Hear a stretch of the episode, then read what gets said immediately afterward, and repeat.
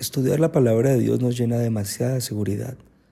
Nos da seguridad que su palabra se cumple y se cumple al pie de la letra. En la vida de Jesús encontramos que se levantaron en contra de él, le golpearon, le humillaron, le clavaron en la cruz, meneaban su cabeza, le escupían, se burlaban.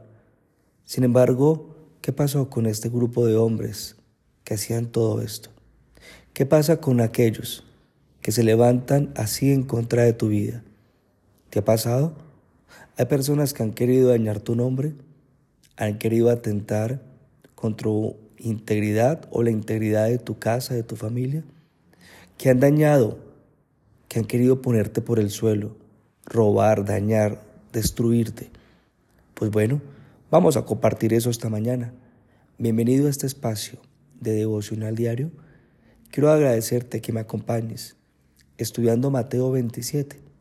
Acompáñame en el versículo 54.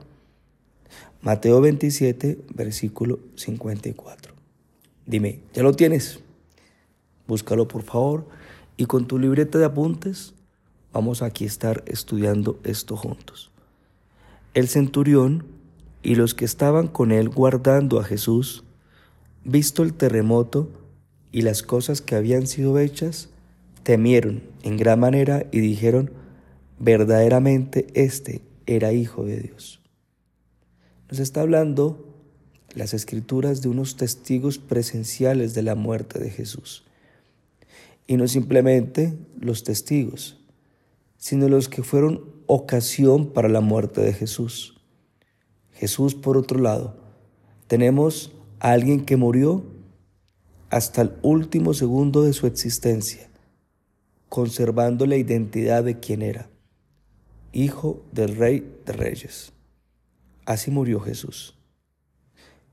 Los centuriones o el centurión y los soldados romanos, ¿qué vieron? Ellos no vieron, ellos no vieron ni oyeron que Jesús maldijo. Así no, así no vive quien cree que es un hijo de Dios. Aún en el momento del dolor, del abandono, de la traición, Jesús no maldijo. Eso vieron este grupo de hombres romanos. Todo lo contrario. Este grupo de hombres romanos que clavaron a Jesús en la cruz, lo escucharon que él bendecía. Él no maldecía. Él le decía al Padre, perdónalos porque no saben lo que hacen. ¿Qué más vieron estos hombres? Fenómenos no acostumbrados, casualidades, entre comillas, que justamente el día en que lo estaban clavando en la cruz, a las doce del mediodía, el sol se convirtió en oscuridad, hubo tinieblas. Ellos vieron eso. Pero también que vieron, no simplemente lo vieron, sintieron aquel fuerte temblor que sacudió todo Jerusalén. El jefe de los cien soldados, el centurión, junto con sus hombres, dicen las escrituras, que les acogió un sentimiento, un sentimiento que va hasta el estómago, ese sentimiento de temor, temor, porque sabían que habían hecho las cosas mal, se metieron con el que no debían meterse. Ellos creyeron que Jesús era el Hijo de Dios. Y permíteme, te lo leo nuevamente, versículo 54. Dice, temieron en gran manera y dijeron, verdaderamente, este era Hijo de Dios. Ellos estaban seguros que se habían equivocado. Habían levantado la mano no contra el hijo del rey de Roma, no, no contra el hombre más importante de aquel mundo, sino con el Hijo de Dios. Aquellos hombres que le pusieron una corona de espinas, ¿te acuerdas que lo estudiamos semanas anteriores? Aquellos que lo desnudaron, se burlaban, le escupían, le ponían una túnica púrpura y le pegaban. Dime quién es quién soy, ¿Quién fue el que te pegó? Estos hombres sabían que habían hecho mal. Aquellos hombres que con aquellos látigos azotaron su cuerpo una y otra vez. Aquellos hombres que escucharon a Jesús como gritaba el dolor cuando aquellos clavos atravesaran sus manos. Claro, ¿cómo no darles miedo? Dice que les dio gran temor, temieron en gran manera. ¿Sabes qué pasa? Que esto sucede con aquel que se mete contigo, a los que hablan a tus espaldas, a los que te buscan poner trampas, zancadilla, los que te desean lo peor, los que se burlan de ti, de tu fe, de lo que tú crees.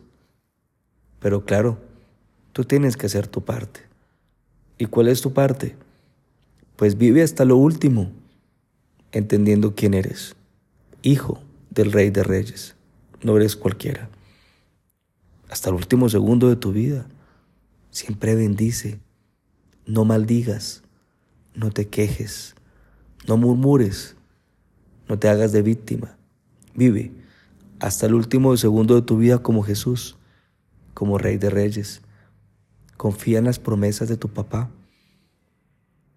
Dios le prometió a Jesús. el Padre le prometió al Hijo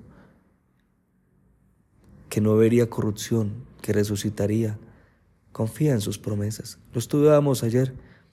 Confía en que tú también resucitarás.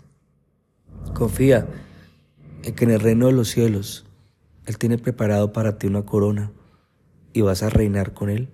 Confía. Confía en todo lo que te enseña. Para que no maldigas, tienes que tener esperanza. El que maldice es porque no tiene esperanza. El que maldice es porque no tiene una buena actitud hacia la vida. El que maldice es aquel que se dio por vencido. Pero tú bendices porque tú tienes esperanza, porque tienes una buena actitud, porque a pesar de todo sabrás que todo ayuda para bien. Sigue adelante, prosigue la meta, prosigue adelante al plan que Dios tiene para con tu vida. No tome las cosas a título personal. Deja que ellos se burlen, deja que te critiquen. Como dice la canción, deja a los que suben pero Dios los agarra bajando, no se preocupe. Tranquilo, siga adelante. Recuerda que dice la escritura que de tu Padre es la venganza, no es de ti. Tú no fuiste diseñado para guardar resentimiento, ni amargura, ni venganza en contra de nadie. Así no fuiste diseñado. Con esto en mente, quiero pedirte que me acompañes y hagamos una oración entregándole a Dios esta mañana. Gracias Padre por lo que nos enseñas por la bendición que nos das en este nuevo día, de empezarlo junto a ti, de tenerte y de tener seguridades en nuestra existencia. Tú eres mi seguridad, tú eres mi roca, y si tengo, te, te tengo a ti, y si sé quién soy, tendré por seguro que tú siempre levantarás mi cabeza. Quiero darte gracias por lo que me enseñas cada mañana, mi buen Dios por la manera que traes paz a mi corazón y a mi vida. Te quiero pedir entonces tu bendición para este día. En el nombre de Jesús. Amén y amén.